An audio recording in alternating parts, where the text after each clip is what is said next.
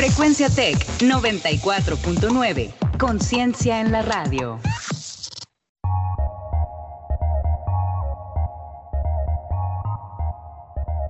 En 30. En 30. En 30. En 30. En 30. En 30. En 30. En 30. En 30. Bienvenidos.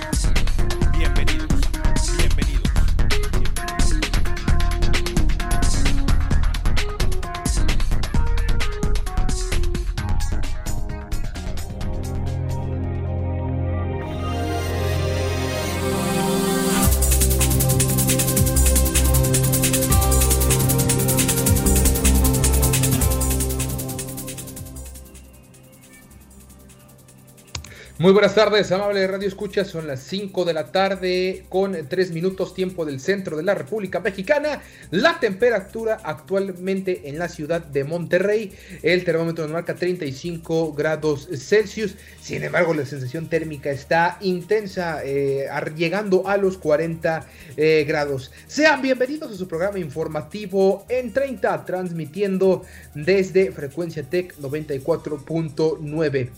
Y ya lo sabe, lo saluda esta tarde, como todos los días, quien les habla, Juan Carlos Flores Turroviates, en compañía de Ricardo Romano Corona. Hoy es miércoles 8 de julio. Los invitamos a que nos acompañe en esta información que tenemos para ustedes. Y vaya que tenemos bastante información, mi estimado Ricardo. Sí, hola Juan Carlos, aquí te saludo. Eh, primeramente, pues sabemos que gran parte de nuestro noticiero va a tratar sobre la reunión histórica entre Andrés Manuel López Obrador y Donald Trump, pero también vamos a hablar de otros temas. Nos sigas también por www.frecuenciatech.com.mx y en nuestras redes sociales en Facebook como Frecuenciatech 94.9 e Instagram arroba frecuencia-tech. Les recordamos nuestras cuentas de Twitter donde podrán ponerse en contacto con nosotros eh, arroba turrubets93 y arroba rrc-romano. Un saludo a todas las personas que nos escuchan en siete países alrededor del mundo y además diariamente nos sintonizan por nuestras plataformas de Spotify, Anchor FM, Breaker, Google Podcast, Pocket Cast y Radio Public. Un día como hoy, pero de 1914, en México las tropas constitucionalistas al mando de Álvaro Obregón y Manuel M. Diegues ingresan a la ciudad de Guadalajara. Hoy, como ya les mencioné, les vamos a hablar un poco sobre la reunión entre López Obrador y Donald Trump. Vecinos de Guadalupe piden más presencia policial aquí en la metrópoli regiomontana.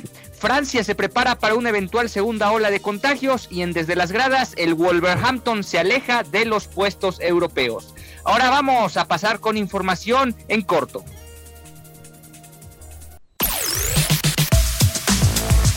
En corto.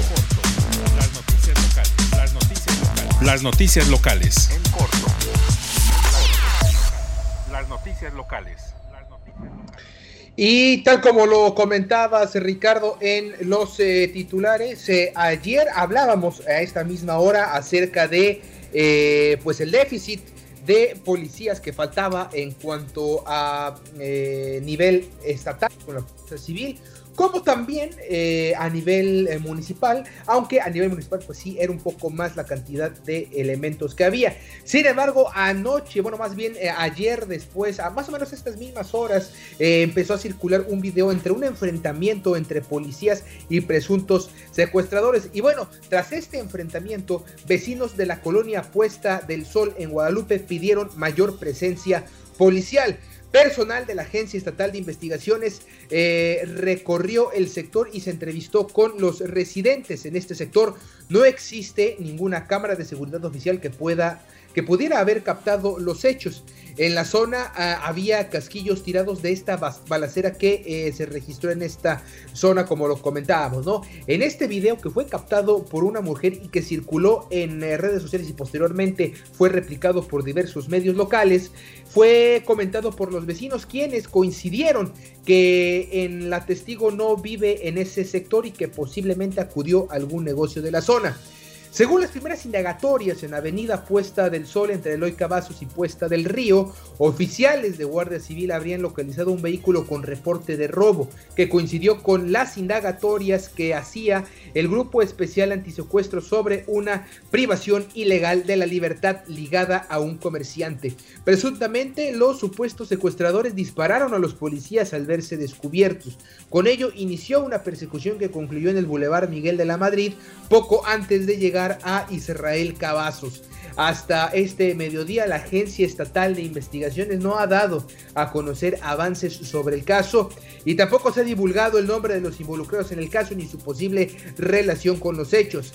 Aunque extraoficialmente se ha especulado que los supuestos criminales involucrados podrían estar ligados a robos y asaltos en la zona. Y como lo comentábamos al, al secuestro también porque se presumía, al menos el día de ayer, en eh, diversos eh, medios em, locales, pues que eh, se había liberado a, una persona que aparentemente había sido privada de su libertad, pero hasta el momento pues nada de estas versiones han sido confirmadas. Ha habido incluso, mi estimado Ricardo y amables amigos del auditorio, bastante hermetismo por parte de las autoridades, incluso ya se prevé que, se hagan también ruedas, a lo mejor no diarias, como las que se hace a través del COVID en la entidad, pero sí, al menos por lo menos una vez a la semana o dos veces a la semana, porque eh, sí ha aumentado la violencia, hemos visto enfrentamientos sobre todo en los límites entre Monterrey y Tamaulipas, al norte y al sur de la entidad, y pues ahora también poco a poco está retornando junto con las actividades normales, pues un incremento en eh, la violencia eh, en la metrópoli, en la, en la zona metropolitana de Monterrey y pues sí preocupa a la, a la población en general, sobre todo eh, Ricardo, este hermetismo que hay por parte de las autoridades que en sí no develan mucha información. Sí, definitivamente hay, hay, hay, hay situaciones que todavía hay lagunas con respecto a este tipo de, de sucesos y hay más supuestos a veces que hechos concluyentes de lo que acontece en, estos tipos de enfrentamientos. Así es, Ricardo, y cuéntenos qué más información hay a nivel local aquí en la entidad, por ejemplo, que sucede en eh, San Pedro o también las eh, manifestaciones por parte del CENTE. Sí, los policías de San Pedro han entregado 250 advertencias policiales por no usar el cubrebocas la mayor parte de ellos, de los ciudadanos que, incumplen con la medida para prevenir contagios por COVID-19, está en el rango de 18 a 30 años. Así lo mencionó el alcalde Miguel Treviño. Eh, las advertencias policiales fueron anunciadas el sábado y empezaron al día siguiente. El municipio manifestó que de los 250 notificaciones, el 43% está entre el rango de 18 y 30 años. El 32% son personas de 31 a 45 años. Las personas que están entre los 46 y 60 años representan un 18% de las advertencias, mientras que, mientras que mayores de 60 años son apenas el 4%. Las advertencias a menores de 18 años, o sea, menores de edad, actualmente representan el 3%.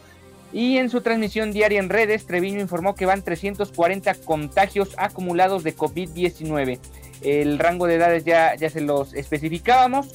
Además, en más información, maestros del CENTE protestaron esta mañana en rechazo a la iniciativa de reforma a la ley de Iste León, propuesta por la Tesorería del Estado. Los inconformes marcharon desde el Congreso local hasta la Tesorería. En ambos recintos se entregaron oficios para documentar el rechazo a la iniciativa de ley. El grupo de 20 docentes, algunos de la tercera edad, iban escoltados por agentes viales de Monterrey y elementos y fuerza civil.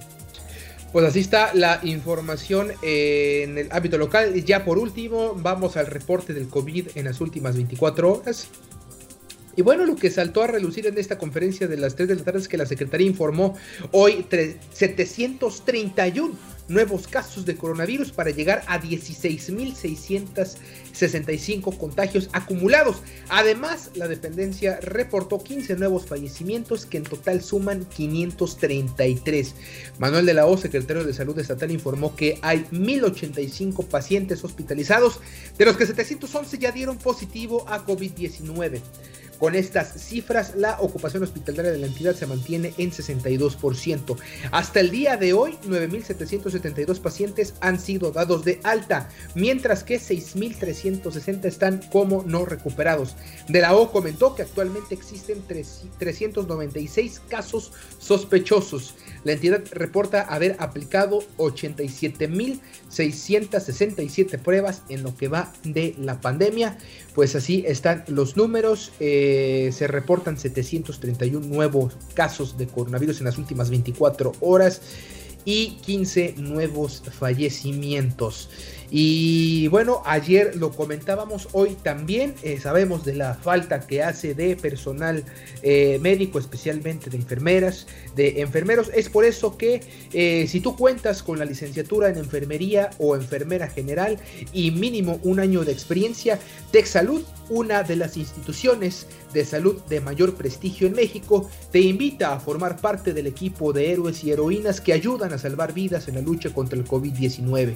Acepta el de colaborar en esta gran institución que te brinda un paquete de compensaciones superior al del mercado, desarrollo profesional constante y algo muy importante, seguridad y equipo de protección de la más alta calidad en tu área de trabajo. Postúlate hoy mismo al 8123520773. Repito, 8123520773 o al correo electrónico Sofía Orozco, todo seguido y sin mayúsculas, arroba tech.mx. Eh, repito, Sofía Orozco, arroba tech.com, arroba. Sofía Orozco, arroba tech.mx. Hoy más que nunca, salvemos vidas. Eh, ahí está entonces la invitación para todas las personas que cuenten con experiencia en el área de enfermería. El Tech Salud, una de las instituciones de salud líderes en el país. Y con esto eh, nos vamos ahora sí a la información nacional e internacional en Agenda 21. Agenda 21. Actualidad global.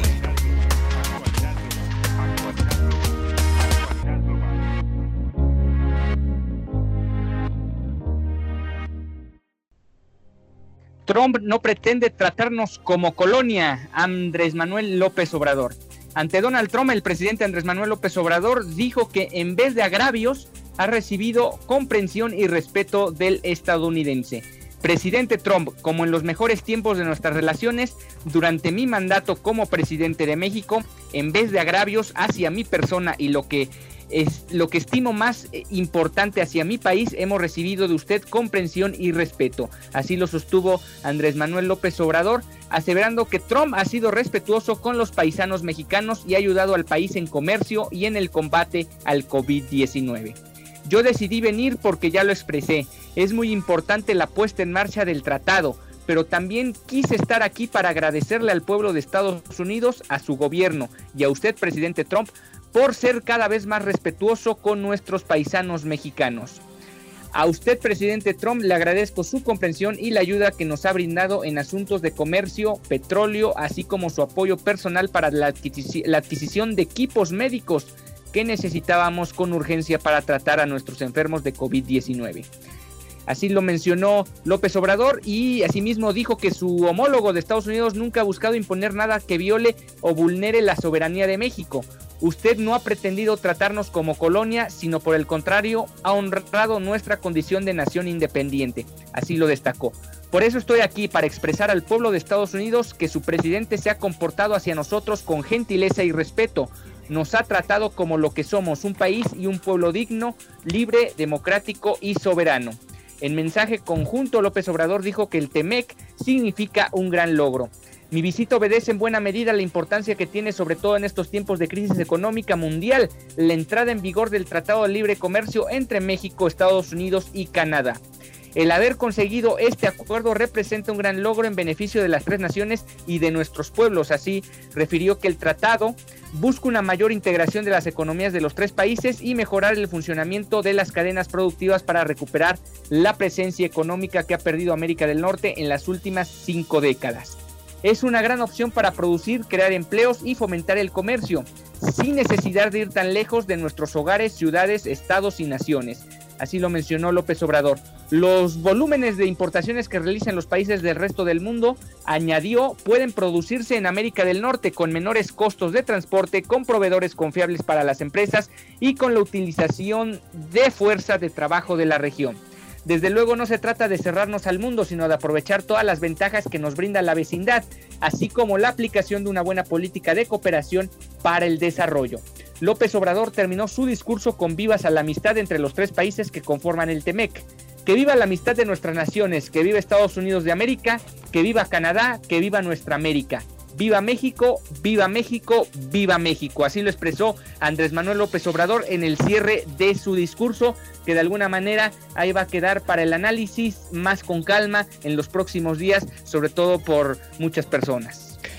Efectivamente, Ricardo, un discurso que... Eh, eh, la verdad estuvo eh, lleno de frases históricas, rememorando las relaciones que han existido históricamente entre México y Estados Unidos, recalcando también eh, frases de grandes héroes de, la, de los Estados Unidos como Abraham Lincoln, como George Washington, como eh, Roosevelt también, esas relaciones que hubo en la Segunda Guerra Mundial, esa cooperación que ha habido, eh, habló de hermandad, habló de cooperación, habló de unión, habló de respeto.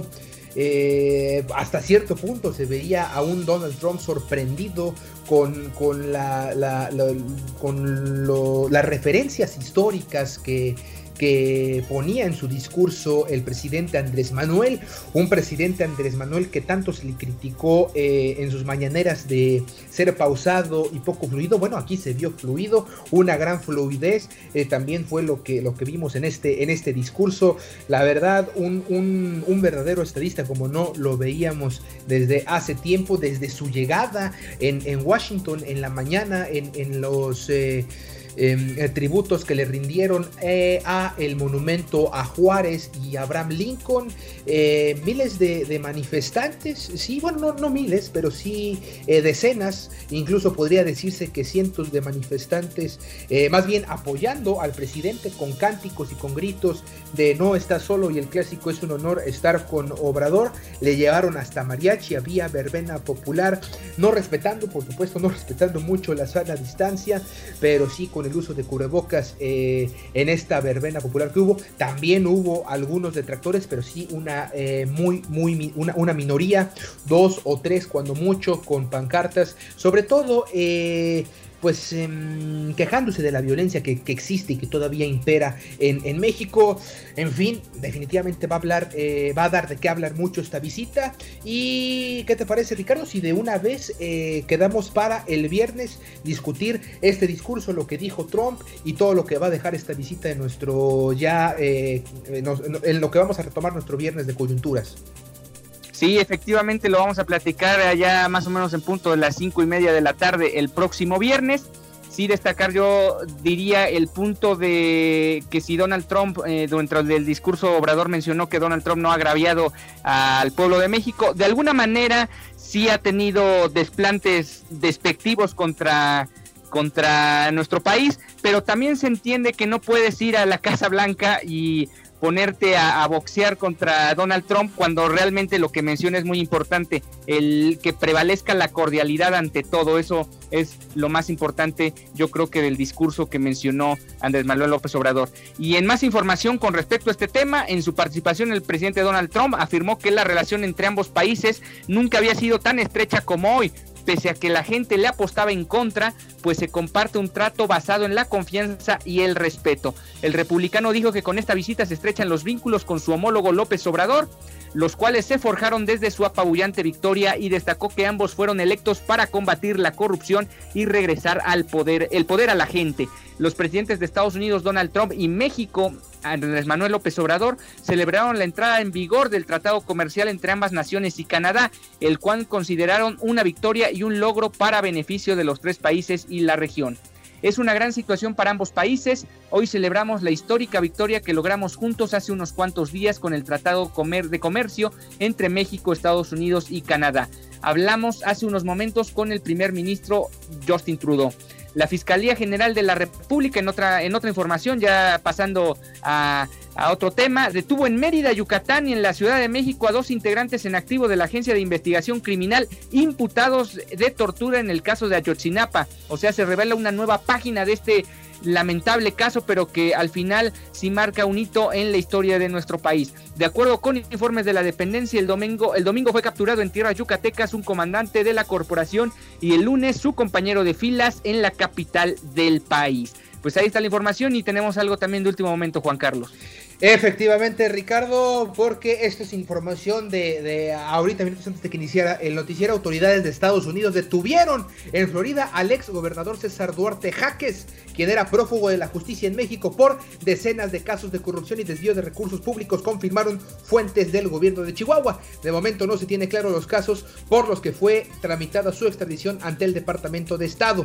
Desde el 2016, año que concluyó el mandato de Duarte, Jaques se le han librado por lo menos 21 órdenes de aprehensión, de las cuales 20 corresponden al Foro Común y una de la jurisdicción federal. Eh, ahora sí, Ricardo, si quieres, cuéntanos eh, antes de pasar a la información eh, internacional, cuál es la actualización del virus en México y el mundo. Sí, son. Ayer, lamentablemente, fue un día malo para lo que se refiere el asunto de los casos de coronavirus en México. 6.258 los casos reportados uh, ayer por la Secretaría de Salud, ya en total 268.000.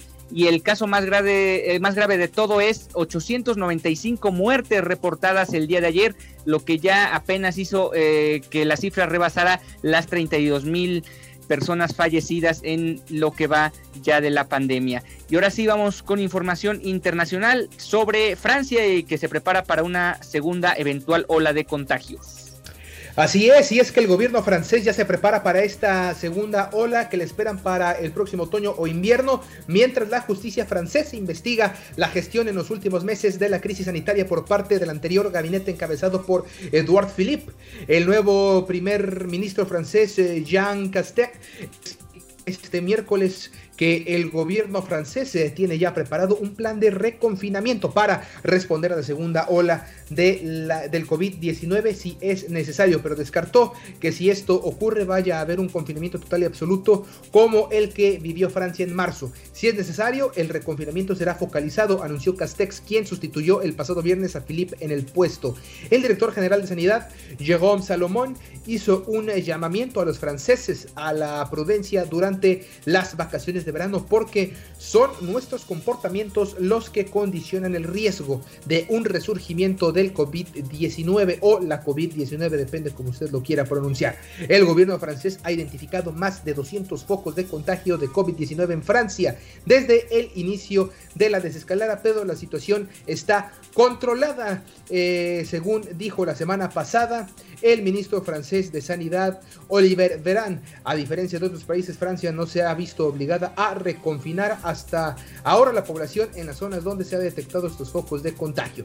Mientras el gobierno de Castex se prepara para una eventual segunda ola, la justicia francesa ha abierto, como les comentábamos, una investigación contra tres de los miembros del anterior gobierno encargado de gestionar la crisis sanitaria es el ex primer ministro Eduard Philippe, la ex ministra de Sanidad Agnes Bussin y su sucesor en el puesto y actual responsable de esa cartera, Oliver Van.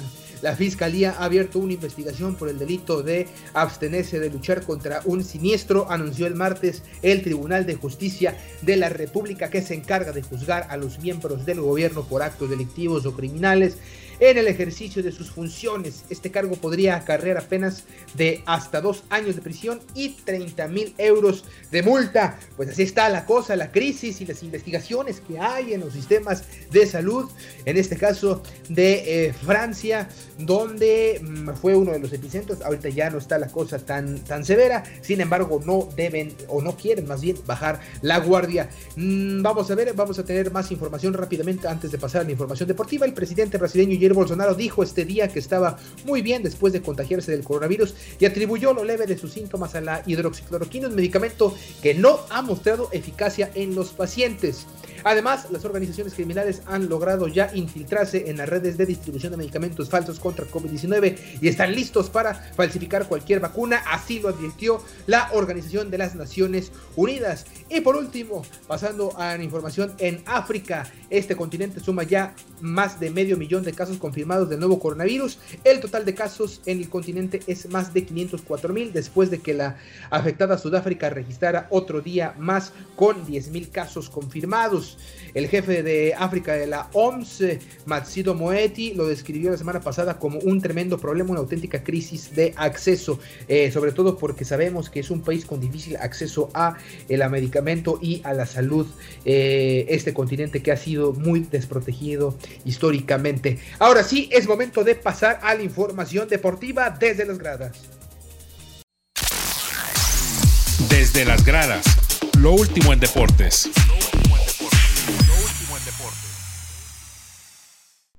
Y bueno, el Wolverhampton se aleja de puestos europeos. El Sheffield United no se dio por vencido y en el último minuto sacó la victoria frente al Wolverhampton, que se aleja de puestos de Champions League.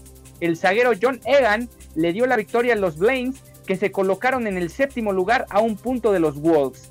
Los primeros 45 minutos fueron muy cerrados y muy pocas opciones de gol para ambos equipos. La más clara fue del Wolverhampton, cuando Ruben Neves estrelló el balón en el travesaño tras un tiro libre al minuto 32. Un par de minutos más tarde, el portugués se volvió, volvió a intentar con un tiro de media distancia que se fue apenas por encima de la portería. el Wolverhampton fue ligeramente superior, pero no lo pudo reflejar en el marcador y así se fueron al descanso, al descanso con la paridad a cero.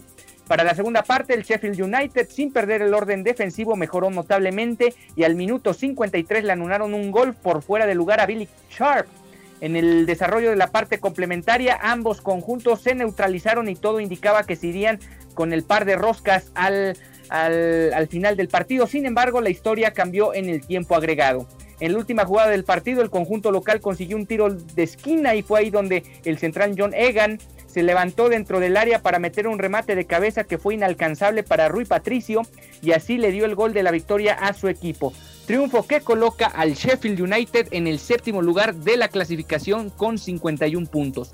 Este, este descalabro es doloroso para el Wolverhampton ya que los puestos de Champions League parecen alejarse para el conjunto del mexicano Raúl Jiménez. Wolves quedó a con 52 unidades y en caso de que Manchester United gane su partido se alejaría a 6 puntos del cuadro de Nuno Espíritu Santo pues ahí está la información con respecto a cómo ya están por terminar las ligas europeas, su temporada 2019-2020 que se ha alargado por la cuestión del coronavirus. Y ya para cerrar, el Guadalajara recibe hoy a los Tigres en la Copa GNP por México.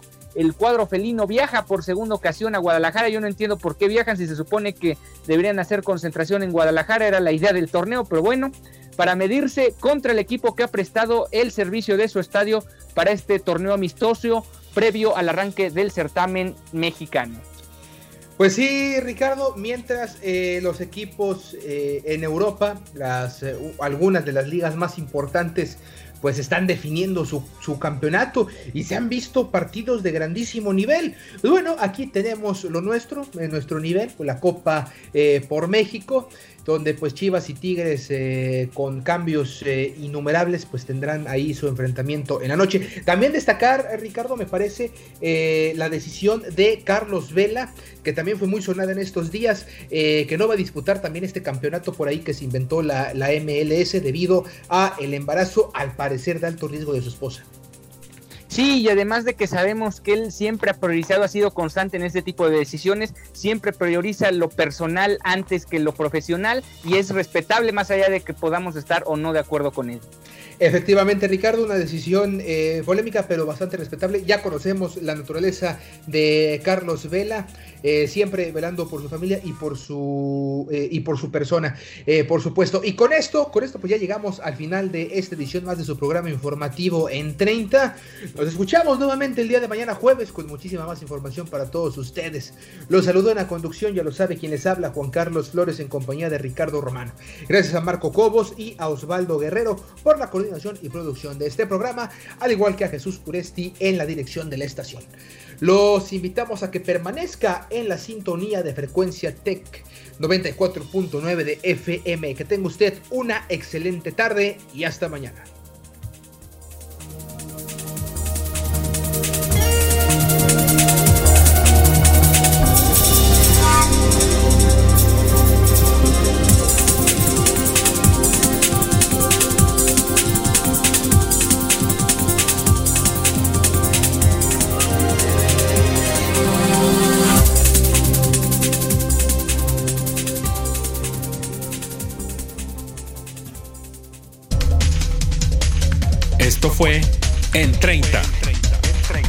En 30.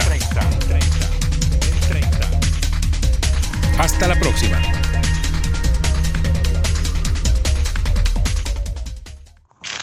Frecuencia Tech 94.9. Conciencia en la radio.